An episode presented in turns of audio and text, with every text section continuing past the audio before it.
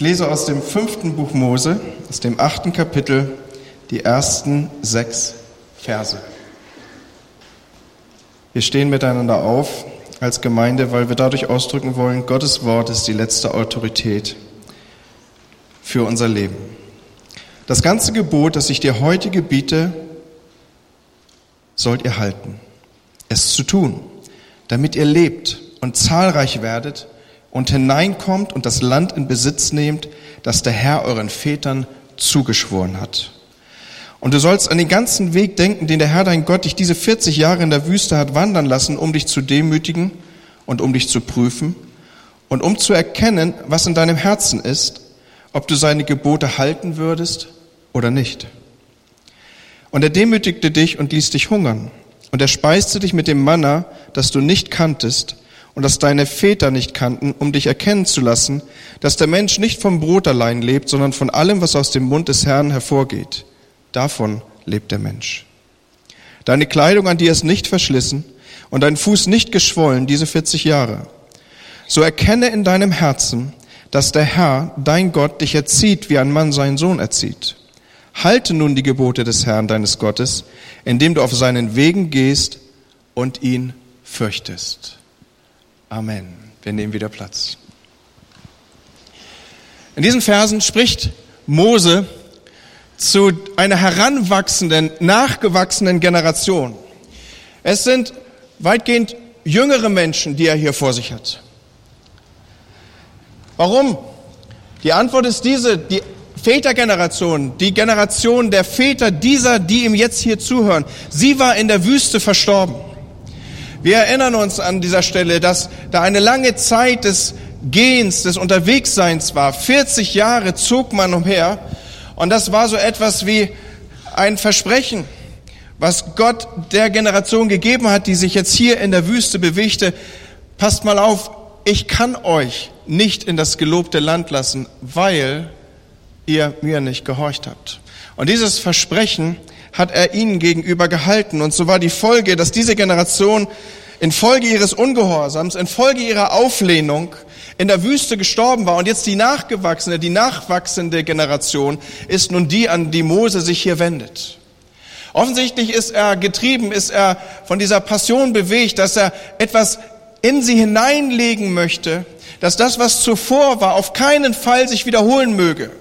Wir spüren so ein wenig ab von dem, was Mose hier weitergibt. Ich empfinde im wiederholten Lesen dieser Textstelle, dass da fast, fast so ein wenig wie Pathos drin ist, wie ein, ein Erbe, was man zurücklässt, wie etwas, was unbedingt beachtet werden soll, was man auf keinen Fall vergisst. Und so heißt es ja gleich in den ersten Versen, das ganze Gebot, das ich dir heute gebiete, das, was ich dir sage, bitte halte das es zu tun. Und warum? Er begründet sogar, warum dieses getan werden soll. Er führt direkt auf die Begründung zu, damit ihr lebt. Und indem er das ausspricht, da malt er natürlich all seinen Zuhörern vor Augen, die anderen, die nicht so gehandelt haben, die sind zu diesem Zeitpunkt schon tot. Und Mose geht auf die nachfolgende Generation zu als einer der Älteren und sagt, bitte, alles, was ich euch heute sage, was ich jetzt sage, ist existenziell, ist unbedingt wichtig, damit ihr lebt. Und in gleicher Weise stehe ich heute Morgen vor euch, wenn gleich ich auch noch nicht das biblische Alter eines Moses erreicht habe. Aber ich möchte euch sagen, hört gut zu, Leute, damit ihr lebt und zahlreich werdet, damit wir leben und zahlreich werden und hineinkommen in das Land, das er uns zum Besitz gibt. Auch diese Gemeinde hat Land von Gott verheißen bekommen. Auch diese Gemeinde hat ihre Besitztümer dessen, was sie hier in der Stadt abbilden soll. Das, was Gott ihr gegeben hat an apostolischen Auftrag für Bremen und umzu und auch an Wirkung in dieses Land und über dieses Land hinaus noch nicht genommen. So was also können wir tun? Wie kommen wir ran an dieses verheißene Land, was sich wieder und wieder in prophetischer Rede wiederholt hat, was Gott uns geschenkt hat, was er unserer Vätergeneration gegeben hat? Wie erhalten wir uns das Leben? Deswegen sage ich, ich stehe in gleicher Weise vor euch wie Mose hier vor dem Volk. Andere waren gestorben. Und jetzt wollte Mose sicher gehen, die, die ihm jetzt zuhören, die sollten leben, dass sie leben würden. Ich nehme euch kurz mit hinein in das, was an Vergangenheit sich hier abbildet. Man war unterwegs gewesen in der Wüste. Not und Entbehrung und Wildheit und Wildernis Und schließlich war man dort 40 Jahre umherziehend am Ende dann gestorben und begraben worden. Und ich mag mich hineinfühlen in die, die hier unterwegs waren. Die waren ja auch alle mal ausgezogen. Da war die Knechtschaft Ägyptens. Da war man unterjocht über Jahrhunderte. Man war ja nicht nur Frohensklave beziehungsweise Sklave, dass man irgendwie angewiesen war auf das, was einem gesagt wurde und nun tat man das eben, sondern wir dürfen uns da ruhig in der Weise hineindenken, dass die Sklaverei nicht nur äußerlich sichtbar war, sondern sie war auch zutiefst über die Jahrhunderte im Inneren verankert. Man war weit davon entfernt, dass man irgendwie aufbegehrte. Der Wille war gebrochen. Das war erst wieder ein Königssohn, der am Prinzenhof erzogen wurde, Mose, der aufbegehrte über, gegenüber dem, was da sich Jahrhunderte auf dieses Volk gelegt hatte. Dieses Volk war entraubt aller Kühnheit. Es war entraubt aller großen Gedanken. Es war entraubt, große Träume zu träumen. Die waren gebrochen auch in ihrem Willen. Und jetzt werden sie von durch, durch und von Gottes Gnade auf diesen Punkt zugeführt, dass es einen Aufbruch gibt, dass man rauskommt aus dieser Knechtschaft Ägyptens. Und könnt ihr euch reindenken, ein paar Jahrhunderte zurück, wie dieses Volk sich nun wieder neu entdeckte, wie es aufstand, wie es innerlich aufatmete, wie es aufbrach. Da waren die ersten Jahre geprägt von großer Hoffnung. Es geht los. Ich bin Teil der Geschichte. Gott schreibt mit mir Geschichte. Und so war man ausgezogen, voller Hoffnung. Im Hintergrund die Knechtschaftsjahre Ägyptens. Und dieses Lebensgefühl, es findet in der Literaturumschreibung als das eine als Exodus-Erfahrung. Sie begleitete dieses Volk. Es geht zu neuen Ufern. Wir dürfen neu aufbrechen. Wir dürfen neues Land sehen. Da war Aufregendes dabei, aus der Enge herausgeführt, in die Freiheit geschritten. Dieses Gefühl nahmen sie mit. Und ich mal das hier so vor uns aus, weil ja auch wir solcherlei Gefühle kennen. Als Jugendliche vielleicht, vielleicht erinnerst du dich noch dunkel, also ich habe noch rudimentäre Erinnerungen an diese Zeit. Das erste Mal mit Rucksack und Ticket in der Hand. Damals gab es diese Interrail-Tickets. Ich habe mir ganz Europa rauf und runter angeguckt und ich habe die Dimension der Semesterferien deutlich zu meinen Gunsten ausgedehnt, ja, so weil ich war einfach neugierig auf das, was sich abbildete. Und dann war man unterwegs, vielleicht der Aufbruch in einen eigenen neuen Studienort oder endlich tritt man an, das Leben selber zu meistern, wo auch immer du dich da einklinken magst. Wir kennen alle dieses Gefühl, Aufbruch zu etwas Neuem, jetzt geht was los, vielleicht ein neuer Arbeitsplatz. Und eine solche Erfahrung, sie ist geprägt, sie ist begleitet von Freude, sie ist begleitet von Träumen, sie ist begleitet von dem Gefühl der Hoffnung. Und vielleicht sitzt du hier nach vielen Jahren, erinnerst das historisch, was ich hier gerade versuche anzureißen und in deinem Leben aufpoppen zu lassen. Und dir geht es ganz ähnlich wie dem Volk Israel. Über die Jahre erlebst du das, was mal Abenteuer war, jetzt irgendwie als den Frust der Wüste. Die Dinge sind einheitlich und es ist ein ständiges Einerlei. Du sagst, meine Güte, aufregend war es zuletzt vor zehn Jahren.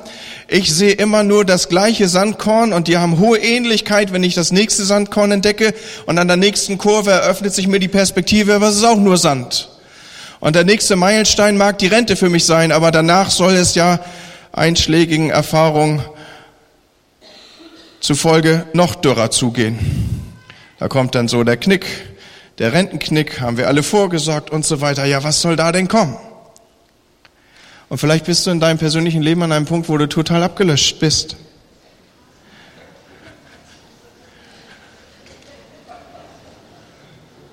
Ja, das ist die nächste Erfahrung für dich. Über die Jahre bist du unterwegs in persönlicher Wüstenwanderung und die Hoffnung ist gestorben. Kennt ihr das? Die Hoffnung ist gestorben. Wisst ihr, was dann passiert? Die Sprüche sagen uns das. Lang hingezogene Hoffnung macht das Herz krank. Vielleicht sitzt du heute Morgen vor mir und du bist herzkrank an dieser Stelle. Und Mose ist wichtig, etwas ganz klar zu machen, denn er hat diese Generation sterben sehen. Er sagt ihnen, er erklärt ihnen, dass dieses Erleben, das, durch das ihre Väter gegangen sind, dieses sinnlose Umherziehen, diese Eintönigkeit im Speiseplan, Dieser Abschied von liebgewordenen Dingen, dieser Abschied von liebgewordenen Lagerplätzen, wo man sich vielleicht über längere Zeit eingerichtet hatte, dass diese Trauer um Menschen, die ein Stück weit Wegbegleiter waren, das Schmerz jeder Art, besonders dieser Schmerz der lang hingezogenen Hoffnung, da wo man mal große Träume hatte, die jetzt beerdigt sind. Mose, er macht dieser nachwachsenden Generation eines deutlich. Er sagt, Leute, das ist euch nicht passiert, weil Gott nicht mehr Gott ist. Das ist euch nicht passiert, weil irgendwie was Schlimmes eingetreten ist oder ihr an falscher Stelle eine Abzweigung genommen habt oder weil irgendwie der Plan mit der Wüste doch nicht so gut war und nach 40 Jahren realisieren wir, wir gehen noch mal zurück. Wir gehen nicht über Start und los und tralala, sondern wir fangen noch mal von vorne an. Nein, er sagt ihnen, dass der Grund dafür ist, dass sie sich von Gottes Wort losgemacht haben. Er sagt ihnen, der Grund liegt darin, dass ihr die Verheißungen Gottes nicht geachtet habt. Lasst uns unseren Text nochmal aufnehmen an dieser Stelle. Und du sollst an den ganzen Weg denken. Er ruft jetzt hier die Erinnerung auf. Den der Herr, dein Gott, dich diese 40 Jahre lang in der Wüste hat wandern lassen, um dich zu demütigen, um dich zu prüfen. Ja, und jetzt betont er, was dabei herauskommen sollte, um zu erkennen, was in deinem Herzen ist, ob du jetzt seine Gebote halten würdest oder nicht. So, was ist, was ist der Grund, warum all das passiert ist? Man hatte sich gelöst von Gottes Wort. Man hatte sich gelöst auch von dem individuellen, der individuellen, individuellen Ansprache Gottes, was mit dem eigenen Leben passieren sollte. Da hatte Gott ja reingesprochen. Und er demütigte dich und ließ dich hungern. Das ist doch ein Zeichen dafür, du bist auf schmale Kost gesetzt. Auch im übertragenen Sinne lebst du nicht in der Fülle. Und er speiste dich dann mit Manna, das du nicht kanntest und was deine Väter nicht kannten, um dich erkennen zu lassen. Hier ist wieder der Zusammenhang, dass der Mensch nicht vom Brot allein lebt, sondern von was? Von dem Wort Gottes. Mose, er hat hier keine andere Mission, als dieses zu platzieren. Leute, ihr müsst euch an das Wort Gottes halten, ihr müsst es hören, ihr müsst es tun, ihr lebt davon. Das ist die Botschaft, mit der er hier unterwegs ist. Und das, wozu Mose hier so eindrücklich ermahnt, ist also Gehorsam gegenüber diesem Worte Gottes und dem gegenüber, was Gott gesagt hat. Und er sagt, das ist durch nichts zu ersetzen. Das ist nicht durch fromme Riten zu ersetzen. Davon hatten die Israeliten zu diesem Zeitpunkt schon relativ viele, denn die waren eingesetzt am Berg Sinai. Das war auch nicht durch Gottesdienstbesuch zu kompensieren, auch nicht durch Gebete oder durch irgendwie andere fromme Werke. Gehorsam gegenüber Gottes Wort und seinem Wort ist durch nichts zu ersetzen. Und wir schließen uns von der Segensspur Gottes sprichwörtlich ab. Wenn wir aufhören, in seinem Wort zu lesen, wenn wir aufhören, sein Wort ernst zu nehmen, wenn wir aufhören, das zu tun, was wir euch versucht haben, in diesem Soap-Programm anzutragen, wo du sein Wort auf deine Lebenssituation anwendest und versuchst, es umzusetzen, diese Application. So, wie kann ich das, was Gottes Wort mir sagt, in mein Leben transportieren und umsetzen? Und wenn wir damit aufhören, wir schneiden uns sprichwörtlich das Leben aus Gott ab. Und wenn wir dann über das hinaus noch das Gegenteil oder das nicht tun, was dort in Gottes Wort abgebildet ist, dann rufen wir, ich weiß gar nicht, ob es das Wort gibt, Unsegen auf uns. Darf ich deutlicher werden? Die Schrift, gerade hier in den Büchern Mose, wird an der Stelle ja überdeutlich, an der Stelle, wo Gott sagt, ich habe dir vorgelegt den Weg zum Leben oder zum Tod, den Weg des Fluches oder des Segens. Kann es sein, dass wir so etwas wie Fluch auf uns selber ziehen, wenn wir aufhören, das zu tun, was uns hier heute Morgen so eindrücklich angemahnt ist, uns an das Wort Gottes zu halten, uns auf es auszurichten und ihm die letzte Richtschnur unseres Lebens sein zu lassen? Samuel musste zu König Saul kommen eines Tages und ihm genau das sagen. Er sprach, 1. Samuel 15, hat der Herr Lust an Brandopfern oder Schlachtopfern oder daran, dass man der Stimme des Herrn gehorcht? Was will er wirklich? Siehe, Gehorsam ist besser als Schlachtopfer. Aufmerken besser als das Fett der Witter. Denn Widerspenstigkeit. In vielen euren Übersetzungen steht hier Ungehorsam.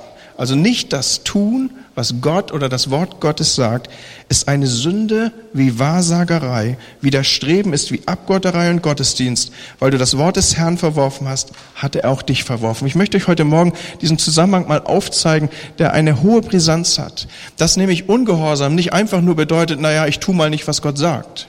Sondern ein Verharren in der Haltung der Ungehorsam ist ein Öffner für dämonische Mächte. Und du kommst unter Belastung wenn du an dieser Stelle wieder und wieder dich widersetzt gegen das, was Gott zu dir redet und das, was sein Wort sagt. Du kommst unter den Einfluss okkulter Mächte. Haben wir eben gesagt, Ungehorsam schließt uns vom Segen Gottes aus, dann folgt ja natürlich im Umkehrschluss, dass da, wo wir auf Gottes Wort achten, dass da, wo wir uns an ihm orientieren, dass wir uns damit die Fülle des Segens erschließen. Es ist der Schlüssel zu, Mose drückt es hier so aus, damit ihr lebt, damit ihr zahlreich werdet. Das ist doch nichts anderes als ein Bild dafür, damit ihr fruchtbar seid, sowohl in eurem geistlichen Leben als weiter hinaus. Er will uns segnen mit allem, was es gibt. Er will unser, unser Business prosperieren lassen. Er will alles, was da ist, segnen in umfassenden Sinne. Aber der Schlüssel dazu ist, damit wir leben, damit wir zahlreich werden, damit wir hineinkommen in das Land, uns zum Besitz gegeben, also in das Erbe, in das Land der Verheißung, das jeder einzelne Christ auch für sich hat. Und ich übertrage hier die Begriffe, ihr merkt dies hoffentlich. Damit wir da hineinkommen, ist es wichtig, dass wir uns Gottes Wort gegenüber neu aufstellen. Die Folge von Ungehorsam ist das, was die Geschichte des Volkes Israel aufzeigt. Unruhe, Unrast, Schmerz. Wir haben eben einen Blick darauf geworfen. Und das Erste, was Mose hier als Folge des Gehorsams, als Segen des Gehorsams gegenüber Gott und seinem Wort aufzeichnet, ist, damit ihr lebt. Leute, habt ihr das? Damit wir leben. Wir sollen leben. Nicht nur so ein bisschen, sondern Fülle, überfließendes Leben damit Kraft von uns fließt. Zu leben, das meint in diesem Zusammenhang, dass wir in dieses verheißene Land, dass wir nach Kanaan reinkommen, dieses Land in Besitz nehmen. Ägypten, das ist das Synonym für Knechtschaft, für Not, für Entbehrung, für Unterdrückung, dass wir Dinge tun, die wir nicht wollen, dass wir nicht frei sind im Handeln, dass wir wirklich im Sinne des Wortes Entbehrung und Knechtschaft leisten. Ägypten, das war doch nicht das Leben, Leute. Nun gut, man existierte irgendwie. Man kam über die Runden, aber Leben war das nicht. Die Zeit in Ägypten und auch die Zeit in der Wüste mit ihrem Einerlei und mit ihrem Einheitsbrei, mit diesem wiederkehrenden Manna, Wachteln, Wasser. Magst du dich da mal reindenken, spätestens wenn du nachher am Mittagstisch sitzt? Manna, Wachteln, Wasser? Sprich das ruhig mal mit mir. Manna, Wachteln, Wasser. Aber jetzt nicht einmal so, heute haben wir irgendwie jüdische Spezialitäten auf dem Tisch stehen. Sondern jeden Tag Manna, Wachteln, Wasser. Manna, Wachteln, Wasser. Nach vier Wochen magst du das Wort nicht mehr, mehr in den Mund nehmen. Manna, Wachteln, Wasser. Was gibt's, Mama? Wachteln. Könnt ihr euch da ungefähr reindenken? 40 Jahre lang Manna, Wachteln, Wasser? Irgendwann bist du durch mit Manna, Wachteln, Wasser. Sie waren für Israel ein Leben am Rande des Lebens.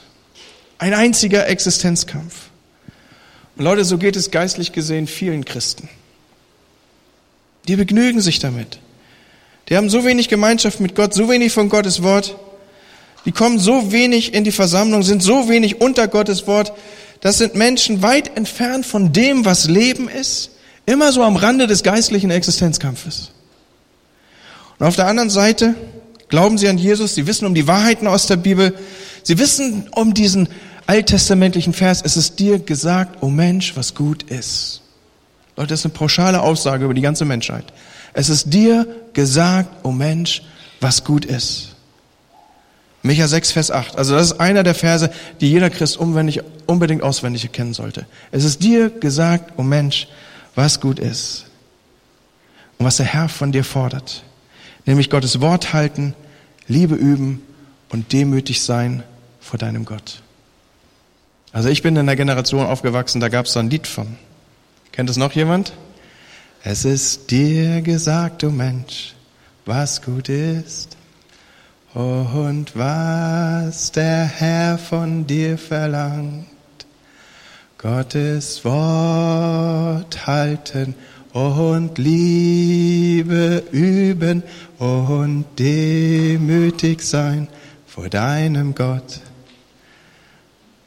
Übrigens wurden früher so Geschichten weitergegeben, als es noch gar keine Verschriftung gab, ja. Deswegen ist es gut, Sachen zu lernen, auch Bibelverse auswendig zu lernen, weil die vergisst du garantiert nicht. Ist euch was aufgefallen? Hier geht es wieder um das Wort Gottes. Was will Gott von dir? Gottes Wort halten. Aber Menschen, die sich daran nicht orientieren, die haben dann am Ende zum Leben zu wenig und zum Sterben zu viel. Und so gestaltet sich dann ihr Christsein auch irgendwie wie eine Wüstenwanderung. Sie irren umher, sie sind unzufrieden mit sich und der Welt, die murren und schließlich am Ende ist es sogar so weit bei manch einem, der will dann tatsächlich wieder zurück nach Ägypten. Das Christsein ist irgendwie Fahrt und das Manna hat man im Sinne des Wortes über. Christen, das Leben als Christ ist irgendwie für sie dann nicht mehr als so ein sonntäglich frommer Programmpunkt, für die ganz private Einteilung des Lebens oder das, was man so persönlich für Leben hält. Leute, an der Stelle müssen wir umdenken. Da muss was Neues rein. Ein Freund von mir, der hat eine Kampagne gestartet und die, die verfolge ich. Und ich bin so begeistert davon. Er stellt immer wieder Menschen vor, die haben so ein kleines, ähm, kleinen viereckigen Zettel, da ist ein Herz reingeschnitten. Und da steht drauf, mein Herz für sein Haus. Und ich habe, glaube ich, die letzten Wochen immer wieder Betonung darauf gegeben, dass ich gesagt habe, der Eifer um sein Haus muss uns neu erfassen. Der Eifer um die Gemeinde muss uns neu erfassen. Nicht, weil Gemeinde irgendwie hier dieses Gebäude abbildet, Leute. Darum geht's doch nicht. Oder weil wir irgendwie die FCB überproportional auf den Sockel heben wollen. Sondern es gibt überhaupt kein anderes Instrument, diese Welt zu erreichen, als Gemeinde. Und deswegen als allererstes Gemeinde. Und hier an dieser Stelle erlebe ich das auch, dass Menschen, die das aus ihrem Blickpunkt geschoben haben, da wird das geistliche Leben und da geht das geistliche Leben zurück. Leute, lasst mich doch nochmal auf dieser Seite ausdrücken. Gott will doch nicht, dass wir als Christen so geistliche Herumschleicher sind in der Eintönigkeit des Wüstensandes. Gott will Kanaan für dich und mich. Kannst du das mal sagen für dich? Gott will Kanaan für mich. Das Land, in dem Milch und Honig fließt. Halleluja. Das bedeutet jetzt nicht, dass du dauernd nur wie so eine Fliege im Honig rumpapperst, ja. Aber das ist ja sprichwörtlich gemeint, dass da du weit davon entfernt bist, immer nur Sand zu sehen. Sondern du sollst die Herrlichkeit Gottes in deinem Leben erleben. Gott will nicht, dass wir uns in der Wüste aufhalten. Und Gott will schon gar nicht, dass wir so Grenzgänger sind. Das ist mancher Christ ja auch. So ein Grenzgänger, so wie die Kundschafter. Ein kurzer Ausflug ins Land. Boah, dann ist man begeistert. Und was sieht man da? Und da gibt's Früchte. Und da gibt's riesige Früchte. So große Früchte, dass man die zu zweit tragen muss. Und dann probiert man an diesen Früchten rum. Aber man bleibt nicht dort, um dort zu wohnen. Manch einer, der geht rein und geht wieder raus, wie die Kundschafter. Und andere wieder, die sind in ihrer Wüstenwanderung unterwegs, aber die retten sich von Oase zu Oase und halten das für die Normalität des Lebens als Christ. Aber leben in der Qualität, die das Wort Gottes uns anträgt, als Bewohner Kanaans, als Bewohner des verheißenen Landes, ist eine andere. Lasst es mich vor euch malen. Wer in Kanaan wohnt, ist ein freier Mensch. Er kann das Leben genießen. Die Bibel drückt es in ihrer eigenen Bildsprache so aus. In Kanaan sind wir freie Menschen. Wir nehmen das Erbteil, das, was uns zum Besitztum gegeben ist. In Ägypten sind wir Sklaven. Und in der Wüste werden wir Fremdlinge genannt. Aber wie kommen wir an diesen Ort, an dieses, um im Bild unserer Texte zu bleiben, in dieses Land, an den Platz unserer Bestimmung, das Land, in dem wir zu Hause sein sollen, das Land, in dem wir wohnen sollen. Wie bitte kommen wir da rein? Und der Text, den wir miteinander teilen, ergibt uns diese Antwort vor. Noch einmal bin ich bei Vers 1. Das Gebot sollt ihr halten, das Wort Gottes sollt ihr halten, es zu tun, damit ihr lebt und zahlreich werdet und hineinkommt, das Land in Besitz zu nehmen. Leute, es ist so einfach, dass man sich verschämt, darüber zu predigen. Wie komme ich ran an diese Quelle? Wie komme ich ran in dieses Land? Wie erreiche ich, wie enter ich meinen Ort der Bestimmung? Indem ich Gottes Wort halte, indem ich es tue, das ist die alte Wahrheit, die sich auch neutestamentlich abbildet, die wir hier im Alten Testament vorgestattet, aufgezeichnet sehen. Hören und tun Hören und tun, hören und tun und das Leben wird fruchtbarer und fruchtbarer, segensreicher, gesegneter. Da liegt nicht irgendwie ein Automatismus darin, dass wir Kanaan erobern. Und der Text sagt, bleibend sitzend, besitzend im Land der Verheißung zu wohnen, im Segen in der Nähe Gottes, das geht dadurch, dass wir das Wort Gottes halten und dass wir es tun. Im Neuen Testament finden wir diesen Zusammenhang in ähnlicher Weise aufgezeichnet. Ich weiß nicht, ob der eine oder andere vielleicht diesen Bibelvers schon lange innerlich bewegt, denn er bietet sich geradezu an für diesen Zusammenhang, den wir hier miteinander betrachten. Johannes 14, Vers 23. Wenn jemand mich liebt, so wird er mein Wort halten. Und wir werden zu ihm kommen und wir werden bei ihm wohnen. Hier haben wir neutestamentlich von Jesus und aus Jesu Mund die gleichen Zusammenhang abgebildet. Wenn ihr mein Wort haltet, dann ist die Folge davon, wir wohnen zusammen. Wir wohnen zusammen. Wir sind mit Christus zusammen. Er wird zu uns kommen und wir werden bei ihm, beziehungsweise er wird bei uns wohnen. Lass mich ein paar Gedanken zum Ende dieser Predigt noch um dieses Wohnen stellen. Manch einer ist zurückgegangen. Manch einer ist ein Grenzgänger, habe ich gesagt. Manch einer will vielleicht zurück zu den Fleischstöpfen Ägyptens im sprichwörtlichen Sinne, weil sich das, was er an Hoffnung einmal hatte, als er auszog, bis zu diesem Zeitpunkt nicht eingestellt hat. Er hält das Leben auch als Christ für langweilig und ist gar nicht mal sicher, ob er überhaupt da ist. Manche Menschen habe ich kennengelernt, die glauben einmal im verheißenen Land, lass mich an der Stelle mich ein wenig öffnen vor dir. Manche Menschen habe ich kennengelernt, die glauben im verheißenen Land, wenn sie in Kanaan sind, dann wird das Leben nur so von Party zu Party laufen. Die glauben, es geht von einer Feierlichkeit zur anderen. Das ganze Leben eine Party, eine Auseinander, eine Aneinanderreihung von Siegen. Ich möchte deutlich machen, das bildet das Wort Gottes nicht ab. Ja, du hast das Erbe. Ja, es ist dir zugesprochen. Aber ja, du musst auch dafür kämpfen. Ja, auch im verheißenen Land gibt es Widerstände. Auch im verheißenen Land fällt man hin. Aber was macht man, wenn man hinfällt? Ja, man steht wieder auf, man rückt sich zurecht, man zieht die Kleider gerade, rückt die Krone wieder gerade und dann geht's weiter. Okay? Das ist auch abgebildetes, verheißenes Land. Nicht nur Party, nicht nur Feier, Feier, Feier, Feier, sondern eben auch Wohnen. Und lass mich bei diesem Wohnen noch ein wenig stehen bleiben. Diese Predigt habe ich überschrieben für mich, oder wohnst du schon? Da gibt es ja diesen Ikea-Satz, ich wollte ihn und wusste ihn nicht eins zu eins anzuwenden, aber ich möchte auf dieses oder wohnst du schon, wohnst du schon hinauslaufen zum Ende der Predigt. Wohnen, wisst ihr, das heißt für mich, ich komme nach Hause. Das heißt für mich, ich komme aus umkämpfter Gebiet. Ich habe irgendwie unruhige Situationen hinter mir. Dinge waren hektisch. Ich bin gefordert. Jetzt komme ich nach Hause. Natürlich weiß ich um Kämpfe, ich weiß um Siege, ich weiß um Feiern, ich weiß um Feste in der Gegenwart Gottes.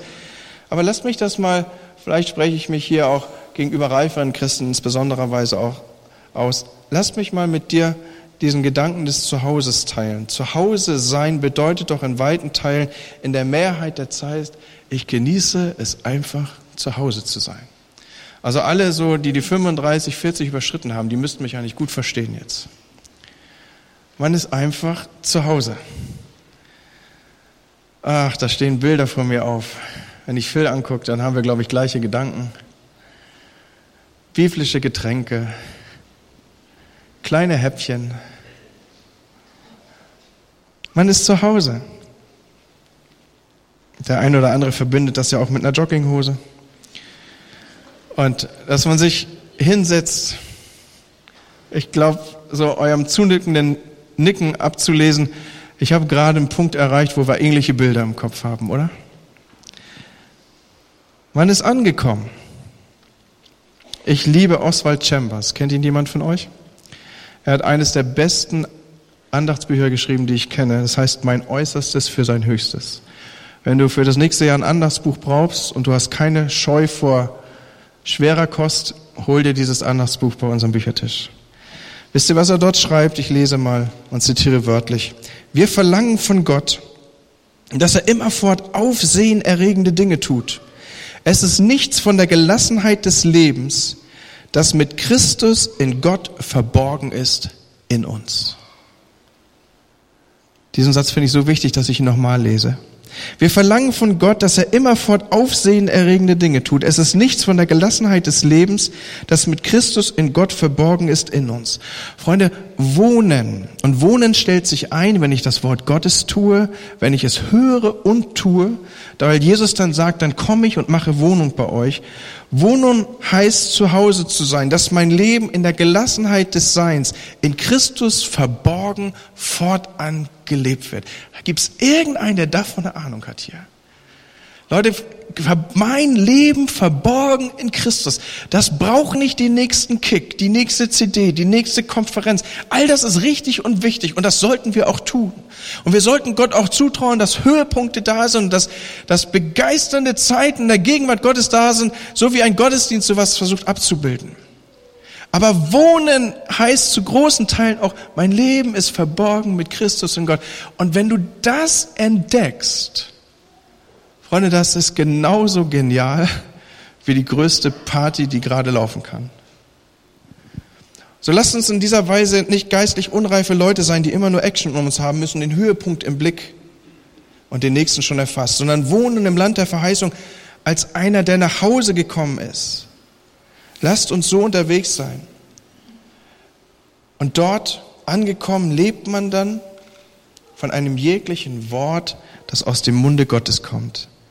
Vers 3. Erkennen, dass der Mensch nicht vom Brot allein lebt, sondern von allem, was aus dem Mund des Herrn hervorgeht, lebt der Mensch. Sei also einer, der nicht nur hört, sondern der auch tut. Jemand, der das Feiern, der die Siege, der die Niederlagen, der die geistlichen Events, der die Höhepunkte kennt, all das. Aber sei auch einer, der dann lebt in dem Land der Verheißung als einer, der geistlich erwachsen geworden ist, der durch den Alltag geht, in der Gelassenheit des Lebens mit Christus verborgen in Gott. Das wünsche ich uns. Das ganze Gebot das ich dir heute gebiete, sollst du halten. Es zu tun. Warum? Damit ihr lebt. Meine Frage an diesem Morgen ist, lebst du schon? Lebst du schon? Oder bist du irgendwie abgerichtet, dressiert, du hast dich in fromme Übungen gesetzt und du kriegst es hin, dich einigermaßen christlich sozialisiert zu begegen, bewegen? Oder lebst du? Niemand in diesem Raum sollte innerlich tot sein. Lebst du schon? Bist du und hast du alles aufgestellt, dass du zahlreich werden kannst? Dass der Herr dich fruchtbar machen kann? Dass du hineinkommst, dass du das Land, also den Ort, den Platz, den Gott dir gegeben hat, dass du den eroberst für dich? Wie geschieht das? Indem du dich an Gottes Wort hältst. Und er speist dich dann mit dem Brot, das die Väter nicht kannten. Und er lässt dich erkennen, dass der Herr uns sagt, dass wir nicht vom Brot allein leben, sondern von allem, was aus dem Mund des Herrn hervorgeht. Wenn du angekommen bist, dann fang an, dich zu ernähren aus dem Wort Gottes gibt ja viele Leute, die schreien immer nach Schwarzbrot und halten sich dabei für reife, erfahrene Christen. Ich brauche Schwarzbrot und das soll deutlich machen, ich bin ein reifer Christ. Wisst ihr, was ein reifer Christ macht? Der geht zum Kühlschrank und schmiert sich die Stulle selber. Der Mensch lebt nicht vom Brot allein, sondern von dem, was Gott sagt.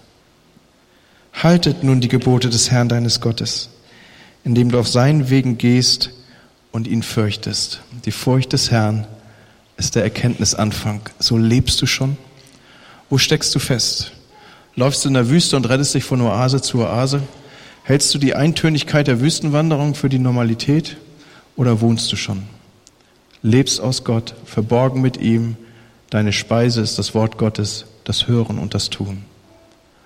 Diesen Gedanken wollen wir mitnehmen, auch in die Zeit der Anbetung jetzt. Und Herr, ich habe dein Wort gesät an diesem Morgen. Und jetzt, Heiliger Geist, bitte ich, dass du es nimmst, dass es aufgeht. Dass du genau das machst, was du gesagt hast. Du hast gesagt, ich sandte mein Wort, um gesund zu machen. Herr, wenn Menschen hier an diesem Morgen sind, die sagen, ich, ich habe zum Leben zu wenig, zum Sterben zu viel, ich bitte, dass du den Hunger nach deinem Wort in ihnen aufrichtest. Ja, dass sie anfangen, sich in dein Wort hineinzubegeben. Dass sie sagen, Herr, was hat es mir zu sagen? Wo soll ich es umsetzen? Und dass sie dann Hörer des Wortes sind. Nicht wir sind Maßstab, unser eigenes Gutdünken und das, was wir glauben, wie wir es auszulegen haben, sondern dein Wort, Herr. Erschließ uns diese Quelle neu als dein Volk. Für uns als Gemeinde bete ich, Herr, dass wir verwurzelt sind in deinem Wort. Ich bete darum, dass auch für uns dann die Verheißung gilt, dass wir zahlreich werden und das Land nehmen, das du uns gegeben hast. Herr, wir ehren dein Wort und wir richten es auf in unserer Mitte und wir sagen, du bist der Herr. Und wir ehren auch dich, Christus, in unserer Mitte als den, der das Wort ist. Am Anfang war das Wort, es war bei Gott. Und Herr, wir bitten dich, dass du unter uns wohnst. Verborgen in dir wollen wir sein, Herr. Ist an diesem Morgen jemand hier, der sagt, ich lebe nicht, ich bin tot? Du willst dein Leben Jesus geben? Du willst sagen, neues Leben aus Gott brauche ich in meinem Leben. Dann bitte ich dich, dass du in dieser seelsorgerlichen Situation, wo ich alle anderen bitte, die Augen geschlossen zu haben, dass du mir deine Hand zeigst, dass ich für dich bete. Wer will heute Morgen durchbrechen zum Leben? Ist jemand da, der sagt, ich lebe nicht, ich bin tot, ich will leben, dann zeig mir deine Hand hier. Dankeschön. Vielen Dank. Dankeschön. Danke für das, was ihr mir zeigt. Und Herr, ich komme mit diesen Persönlichkeiten vor dich und ich bete Gott im Himmel, dass du heute Morgen als der lebensstiftende Schöpfer Gott in ihr Leben hineinsprichst und dass sie lebendig werden in dir, eine lebendige Seele, das hast du schon einmal hingekriegt, Herr. Und du tust es immer wieder neu, wir glauben dir. Ich danke dir im Namen Jesu, dass heute Morgen Menschen zur Geburt und zum Leben durchgebrochen sind. Amen.